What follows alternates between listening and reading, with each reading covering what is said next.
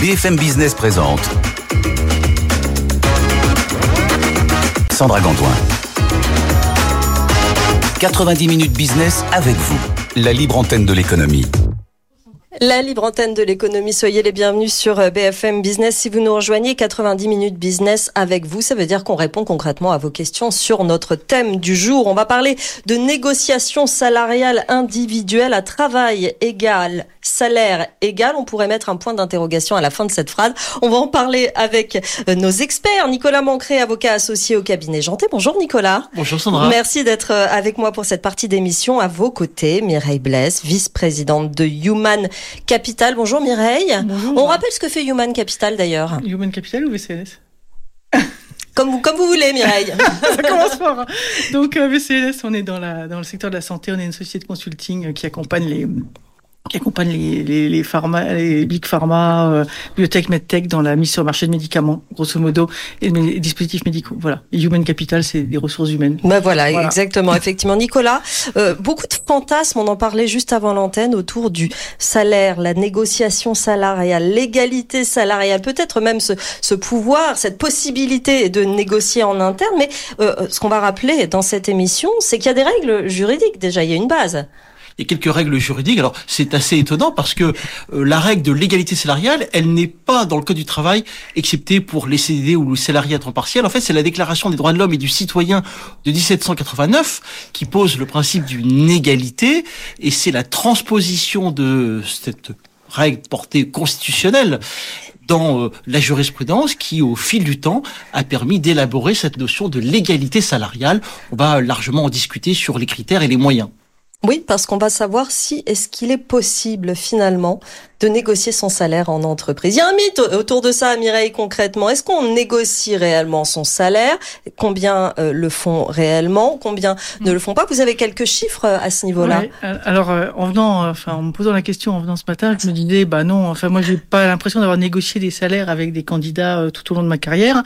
Et puis, je suis tombée ce matin, c'est sorti, ça vient de sortir, sur une enquête de cadre emploi qui, qui indique que si, si candidats sur 10 négocient leur, euh, leur salaire, alors quand je suis rentrée dans les résultats, il y en a la moitié qui finalement ont négocié ce qu'ils avaient euh, imaginé. Il y en a 35% qui ont négocié, qui se retrouvent avec euh, moins que ce qu'ils avaient imaginé et 15% qui ont plus. Donc je me suis dit, en fait, ils n'ont pas négocié, ils sont juste dans la fourchette qui avait été fixée par l'employeur pour le poste avant de rentrer. Donc effectivement, on parle de négociation, mais est-ce que c'est une vraie négociation? Pour moi, la réponse est plutôt non. Euh, Nicolas, euh, est-ce qu'il y a une périodicité écrite? Que ce soit juridiquement ou après les, avec les, les jurisprudences euh, différentes, euh, qui fait que on doit négocier. Alors on parle souvent des NAO euh, tous les ans dans les entreprises, mais euh, est-ce qu'il y a une autre une autre périodicité où toutes les entreprises sont sujettes à ces à ces négociations obligatoires? Alors, euh, toutes les entreprises, dès lors qu'elles ont une organisation syndicale avec laquelle négocier, donc généralement au moins 50 salariés, sont tenues chaque année euh, de procéder à cette négociation annuelle sur les salaires. Il y a deux règles. La première, c'est il y a le temps de la négociation. Pendant cette période, le, le ou les organisations syndicales vont discuter euh, avec euh, l'employeur pour euh, essayer de s'accorder sur le principe des augmentations dit générales. Cette négociation se termine par un accord, c'est formidable. Si ça ne fonctionne pas, c'est un procès verbal de désaccord.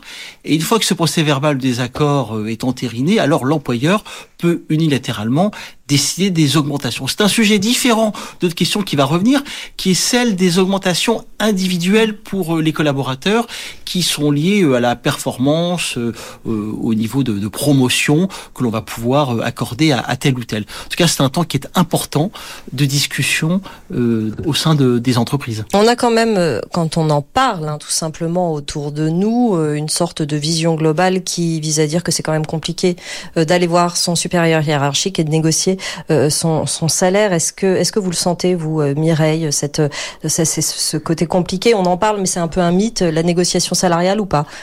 Il faut, enfin, il y a, des, salariés qui le font, euh, plus souvent des hommes que des femmes d'ailleurs. Euh, et quand euh, quand vous le faites, bah, il faut avoir quand même quelques arguments. Donc il faut connaître sa valeur sur le marché, savoir combien, qu'est-ce qu'on qu'est-ce qu'on va négocier. Ça peut être des raisons aussi liées à, des choses que l'on sait en se disant il y a un écart entre moi et d'autres. Après, on pourra revenir avec Nicolas sur, oui. ce sujet, mais en tout cas, se dire, il y a un écart, donc pourquoi y a-t-il un écart et je voudrais en parler. Ça peut être des choses comme ça.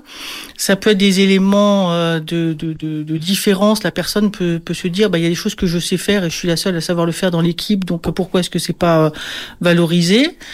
Il peut y avoir des éléments aussi qui sont liés aux, aux contraintes du poste. Il y a un poste dont le périmètre a changé, quelqu'un qui va avoir plus de déplacements, qui va se retrouver avec des contraintes de poste et qui va dire finalement c'est quoi la compensation à ces, à ces contraintes supplémentaires. Après, il va y avoir des, des, bah, des promotions. Mais en général, les employeurs, enfin j'espère que c'est le cas dans 99,9% des cas, quand on fait une promotion d'un salarié, on, on l'accompagne d'une révision de salaire. C'est rare quand même qu'on fasse une promotion sans révision de salaire. Ça arrive Donc, quand le- même. D'accord. bon, écoutez, en tous les cas, quand ça, quand ça, enfin, c'est il, il paraît normal s'il y a une promotion qu'on fasse, qu'on fasse le- une révision de salaire en, en même temps. Ouais. Sauf, alors après, il y a il peut y avoir une de salaire qui fait que le salarié est déjà à un niveau de salaire euh, supérieur. Il peut y avoir une explication, mais en- dans, dans la plupart des cas, c'est pas le cas. Euh, et puis, qu'est-ce qu'il peut y avoir d'autre comme situation? C'est déjà pas mal hein, pour négocier son salaire. T'en as d'autres? Nicolas, Alors, il y a la, la vraie question que Mireille vient d'aborder, et vous-même, ce qui est celle des écarts. Hein. Quels sont les Mhm. critères qui vont justifier qu'il puisse y avoir des écarts? Moi, j'en ai compté quatre. Le premier, c'est l'ancienneté du ou de la collaboratrice dans l'entreprise. C'est assez légitime, euh, selon que je sois à peine rentré dans une société ou que je sois présent depuis 20 ans, on peut comprendre qu'il y ait des écarts de salaire. Une petite remarque, hein, c'est trop technique quand même, c'est que si euh, l'entreprise a prévu une prime liée à l'ancienneté, euh, cette prime, comme déjà elle vient rémunérer l'ancienneté acquise du collaborateur, il doit y avoir un double effet. C'est-à-dire, euh, euh, j'ai une ancienneté, par exemple, de 15 ans, donc j'ai une prime de 15%.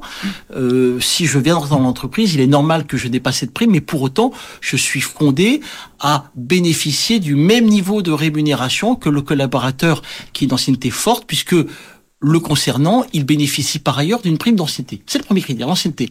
Il y en a un second très important, qui est celui de l'expérience professionnelle. L'expérience professionnelle, c'est deux choses. C'est l'expérience acquise au sein de l'entreprise que je viens de rejoindre, mais c'est également l'expérience dans le métier. Parce avant, que quoi, là, c'est avant, avant de la avant. rejoindre. Oui. C'est exactement ça. Ouais. Et donc on va mesurer euh, vraiment votre votre compétence à pouvoir exercer un poste parce que vous avez déjà occupé la même fonction au sein d'une autre société. Il y a un troisième critère qui souvent est celui qui donne lieu à le plus de, de discussions, D'interprétation. d'interprétation, c'est la qualité au travail. Mhm. Certains vont parler de performance. C'est quoi la qualité au travail Comment mesure-t-on la performance du salarié Ce qui est certain, c'est que il peut pas s'agir uniquement d'une déclaration qui est faite le jour de l'entretien où on discute son salaire. Donc il faut des éléments de mesure euh, concrets. Euh, ça- il peut s'agir euh, d'entretiens annuels de performance, de restitutions qui sont faites sur les travaux tout au long de l'année. En tous les cas, on a besoin d'éléments objectifs pouvoir euh, mesurer la performance du collaborateur. Enfin, il y a un dernier critère, celui-ci aussi, il est assez difficile à, à mettre en œuvre, c'est la question du diplôme. Alors, on peut peut-être en dire quelques mots Oui, c'est Hein important, sur le diplôme. Tout d'abord, pour que le diplôme soit un critère distinctif sur un niveau de rémunération, il faut se demander si ce diplôme est nécessaire pour euh, occuper l'emploi qui est proposé. Parce que parfois, euh, un ou plusieurs collaborateurs peuvent avoir acquis un, un diplôme euh, en formation continue ou en formation initiale, mais qui est vraiment sans rapport avec l'emploi occupé. Et dans ce cas-là, il n'y a pas de raison que euh, euh, le titre, le bac plus 4, bac plus 5 ou le niveau d'études initiales euh, explique qu'il y a un écart de rémunération entre les collaborateurs. Mm. Le deuxième critère, c'est que parfois un métier, je prends en illustration les métiers commerciaux qui ne sont pas nécessairement sanctionnés par un diplôme particulier, euh, ont vocation à être occupés par des gens qui viennent d'univers très divers. On peut avoir, euh, par exemple, une formation littéraire, une formation euh, mathématique de l'autre. Comment apprécier que la formation littéraire ou la formation euh, mathématique puisse justifier des écarts de rémunération Là, la jurisprudence est venue fixer une règle en disant on va pas s'intéresser au contenu du diplôme, mais plutôt au niveau d'acquisition, c'est-à-dire euh, bac plus 4, bac plus 5, Oui. bac plus 6. Et si l'un et l'autre ont des diplômes comparables dans des domaines tout à fait différents, il n'y a pas de raison de les traiter euh, selon des règles distinctives. Mireille, effectivement, l'ancienneté, l'expérience professionnelle, ça se calcule hein, au mois près, sans problème. Mais vous parliez de tout à l'heure de comment on connaît sa valeur. Comment ça se calcule? Notamment, justement, la qualité au travail, la performance. Il y a ça là-dedans. Alors, je vais pas répondre à la question. D'accord, Mireille, allez-y, je, je, vous écoute. Non, en fait, quand Nicolas dit l'expérience dans le métier, moi, j'avais une réaction par rapport à ça, parce que euh, si je prends une assistante, par exemple, si je prends une assistante qui a fait son, qui fait son métier depuis 20 ans, si elle, elle a beau avoir 20 ans d'expérience, je prends un métier euh, assez simple, par, euh, si elle le fait comme elle le faisait il y a 20 ans, il y a juste un sujet parce que euh, bah son patron il a un planning directement sur son sur son téléphone, il court dans tous les sens, il y a X applications pour ses voyages, il y a je sais pas quoi, il s'est passé plein de choses technologiquement parlant qui font qu'à un moment donné, si elle est restée à son mode de fonctionnement, voire si elle utilise encore le fax pour envoyer quelque chose, pour caricaturer, euh, elle va juste avoir un problème de compétence et de, et de niveau général, bien qu'elle ait 20 ans qu'elle ait 20 ans d'expérience. Oui. Et donc, l'idée de dire euh, il y a une expérience dans le métier, oui, mais la valeur marché, c'est là où je vais répondre à la question. La valeur marché, c'est de dire euh, comment est-ce que j'ai maintenu mes compétences telles qu'elles elles doivent évoluer sur le marché parce que mon métier change et mon métier euh, n'est pas le même que celui que je faisais il y a un an ou deux ans, même si c'est le même titre ou le même, euh, le même emploi. Euh, et donc, qu'est-ce que ça veut dire sur le marché? Et aujourd'hui, typiquement, euh, je vais prendre le, la lumeur de réverbère, on n'en a plus besoin, le métier a disparu, euh, voilà. Et, et, donc, on a plus de questions de se dire combien combien je le paye puisqu'il n'y en a plus.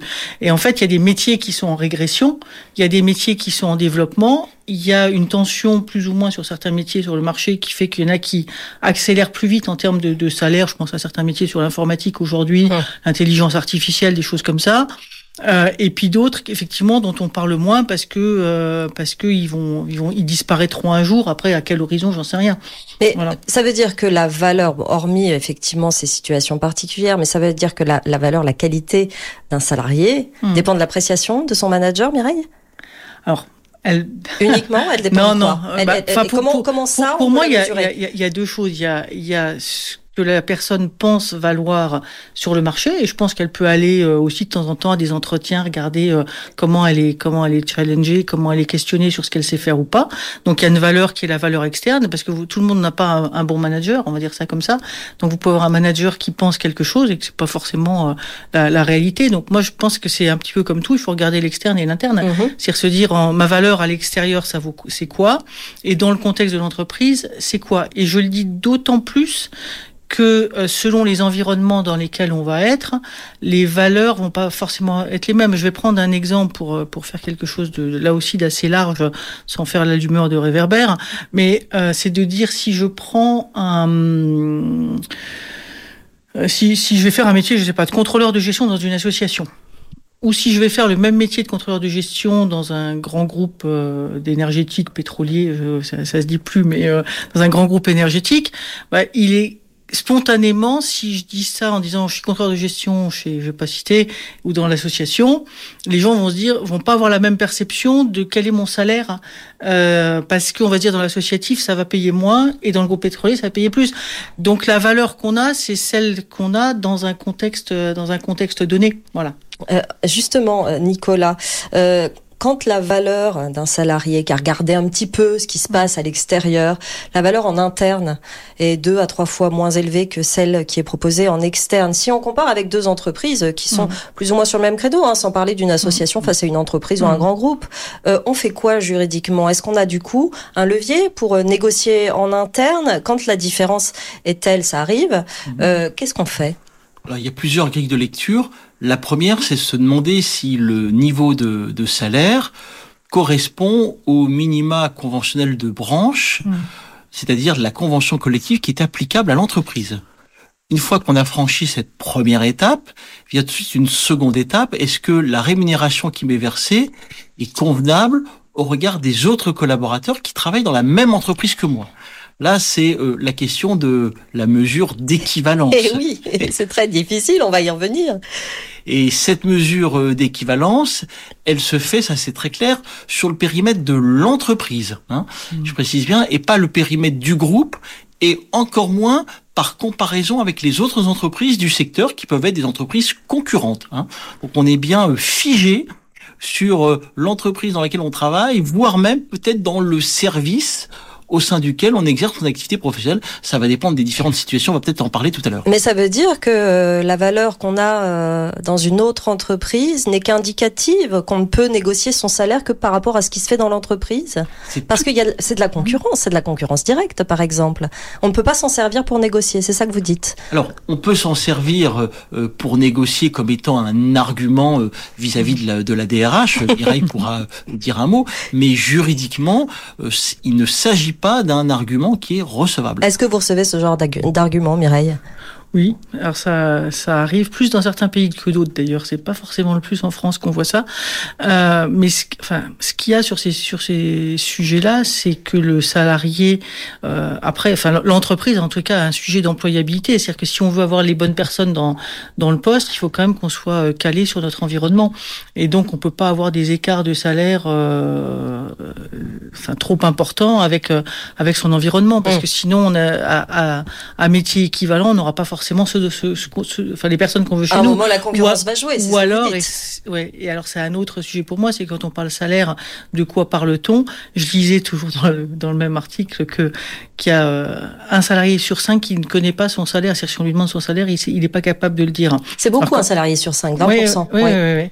Alors pourquoi? Parce qu'en fait, parfois ils connaissent leur salaire de base en net donc euh, pas forcément brut, ça se calcule facilement, euh, mais des fois ils oublient tout ce qui, tout ce que sont les périphériques autour. Et quand vous regardez votre euh, votre salaire, il faut aussi le regarder par rapport à, un temps de travail, à un variable, à un à la participation, enfin à d'autres périphériques, des titres restaurants, pas titres restaurants, enfin voilà des choses comme ça qui font qu'à un moment donné la, la valeur n'est pas que sur le que, que, sur le salaire de base et puis après il y a l'intérêt du, du job, il y a l'ambiance dans le dans, dans l'entreprise, il y a des choses comme ça qui, qui ont aussi de la, de la, de la valeur. On connaît tous, enfin moi je que de ma carrière des entreprises dont tout le monde parle parce que c'est pas des entreprises dans lesquelles on a envie d'aller. Donc euh, est-ce qu'on veut gagner plus dans des entreprises dans lesquelles on va pas forcément être satisfait de sa vie au quotidien?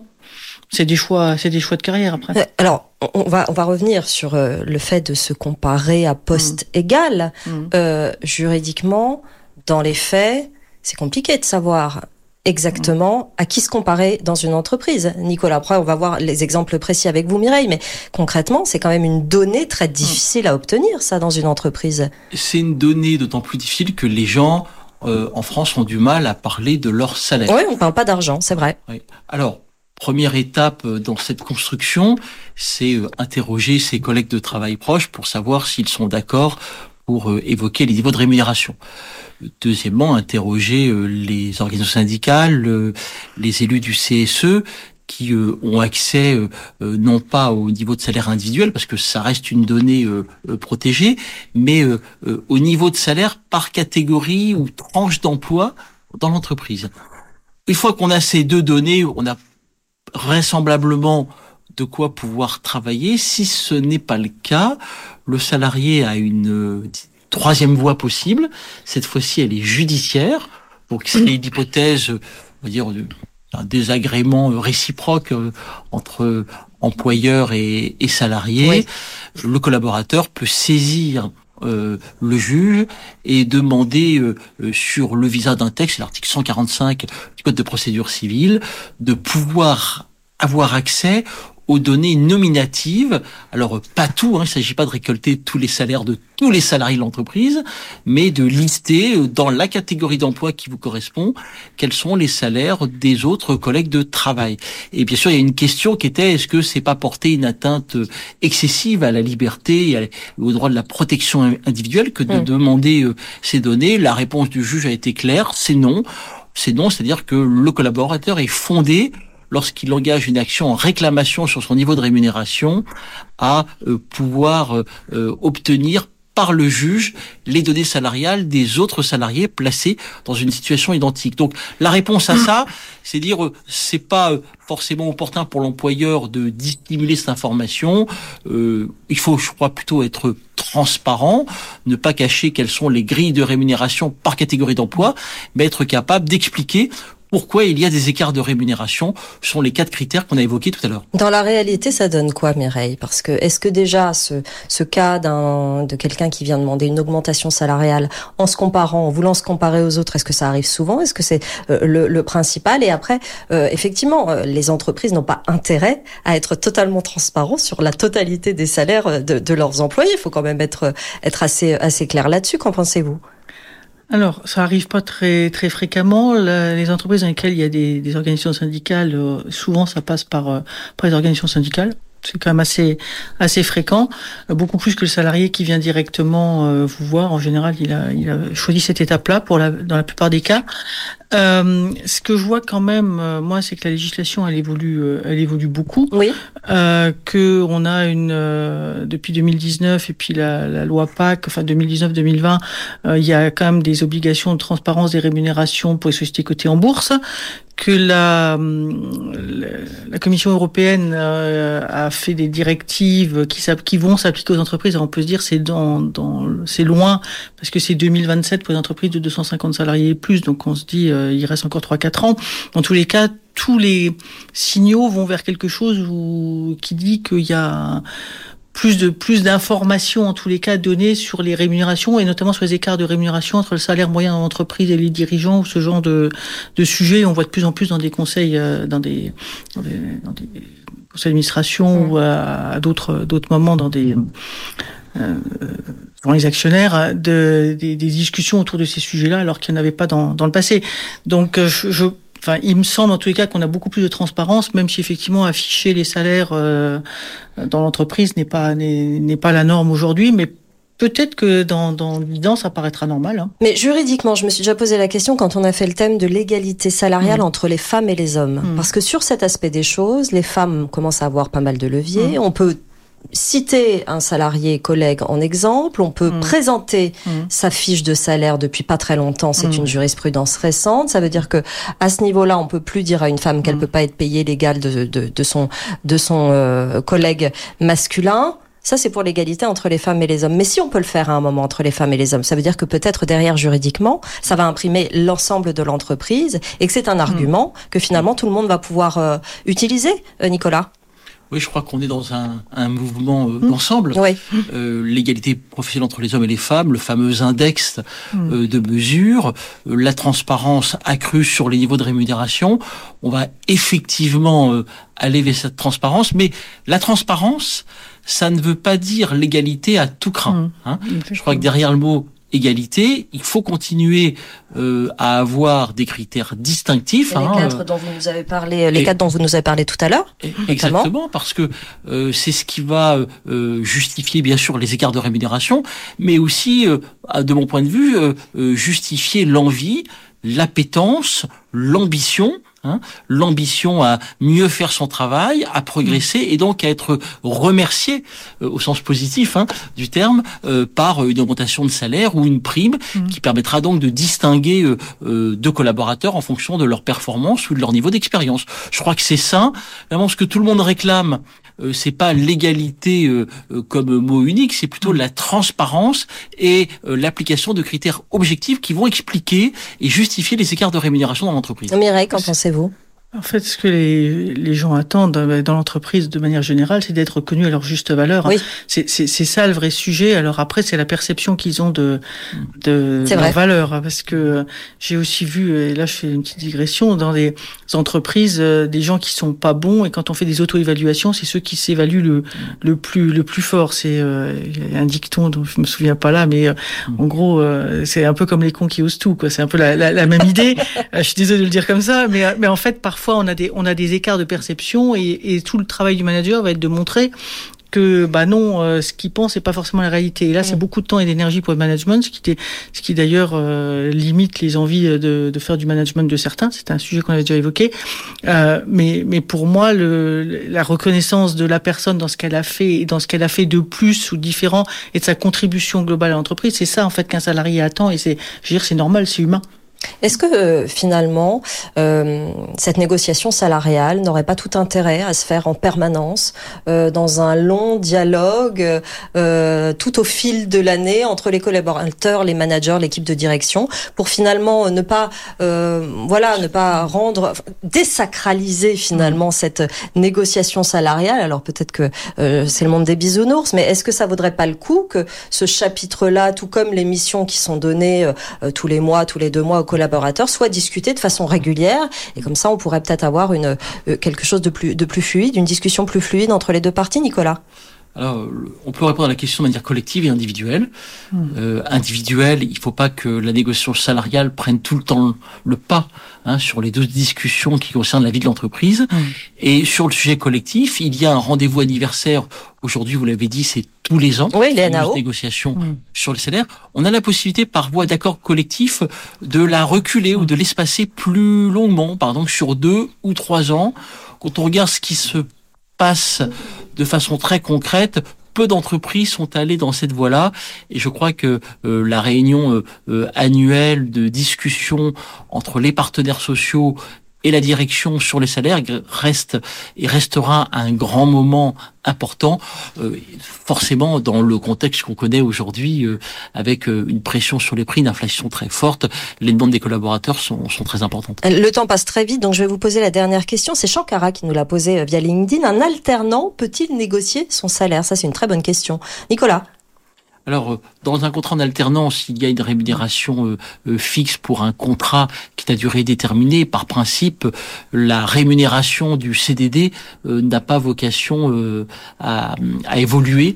C'est lié au caractère précaire du contrat. C'est déterminé dès le départ. Effectivement. Une, une question euh, pour vous, euh, Mireille. Est-ce que, et c'est une tendance dont on parle beaucoup dans cette émission, afficher les salaires à la base, c'est-à-dire euh, afficher les salaires pour les candidats qui vont euh, mmh. venir, les futurs, euh, les futurs salariés de l'entreprise, est-ce que ça pourrait euh, peut-être faciliter la négociation en entreprise derrière de son, de son salaire? Est-ce que c'est une donnée qui va changer les choses, d'après vous en, général, on met une fourchette de, rémunération, donc c'est celle du marché, c'est celle qu'on retrouve dans les dans les enquêtes. Donc euh, le salarié dans l'entreprise devrait devrait, je dis bien, la connaître. Bon, il y a une pratique quand même qui qu'on n'a pas évoquée et qui paraît intéressante euh, dans les 10 secondes, c'est en fait les gens qui partent et qui reviennent dans l'entreprise. Parce que ça c'est quelque chose qu'on voit de plus en plus. Et euh, moi je l'ai connu dans les dans le véhicule, enfin dans les chez technicien véhicule industriel quand je travaillais dans ces métiers-là. Et où c'était c'était vraiment un, un, fonctionnement euh, quasi normal. Et en fait les gens partaient, allaient ailleurs et revenaient parce que comme c'est des, des métiers sous tension, et ben ils revenaient avec des augmentations de salaire à plus chaque importantes. Fois, à chaque étape, mais c'est ça, est-ce qu'il faut quitter l'entreprise finalement pour avoir la plus grosse augmentation. Nicolas, concrètement Alors, c'est pas de l'ordre du débat juridique, mais euh, c'est dans la que, réalité. Oui, peut-être le, le, seul conseil juridique à donner sur ce point, c'est que si on quitte l'entreprise avec euh, l'espoir d'y revenir, autant la quitter dans de bonnes conditions. Oui, effectivement, vaut mieux avoir bien préparé oui, sa sortie. Mireille, vous voyez ça comment euh, bah, que, que, Vous l'avez déjà vu d'ailleurs c'est ce que je... oui, oui, bien sûr, bien sûr, bien sûr. Oui, oui. c'est ce que j'avais euh, regardé, c'est quand les gens partaient, effectivement, c'est de poser la question de dire est-ce qu'on le réembaucherait, de garder et de garder ça dans le dans, dans, le dossier pour se dire on va pas se reposer la question parce que des fois sous tension, euh, on a tendance à les faire à les laisser revenir. En fait, l'idée c'est de se dire euh, on se pose la question en partant est-ce qu'il y a des bonnes raisons de le faire revenir? Si la réponse est oui, il y a pas de sujet, la porte est ouverte. Si la réponse est non, c'est raté, euh, voilà. Voilà, merci beaucoup à tous les deux. Il faudra en reparler hein, parce que ça c'est infini hein, ce, ce, sujet de la négociation salariale euh, individuelle. Merci beaucoup Nicolas Mancré, merci Myriel Blaise d'être venu nous voir dans cette euh, émission. Vous êtes les bienvenus 90 minutes business avec vous la libre antenne de l'économie. On va faire place à la suite des programmes sur BFM Business, le meilleur des experts entre 13h30 et 14h. Attention, émission spéciale aujourd'hui, spécial investissement des 14h avec Cédric Decoeur et ses invités. Euh, il sera au Palais Brognard pour toute cette journée délocalisée à BFM Business. Passez une très bonne journée sur notre antenne. À très bientôt. 90 minutes business avec vous, la libre antenne de l'économie. Vos questions et les réponses de nos experts en direct sur BFM Business.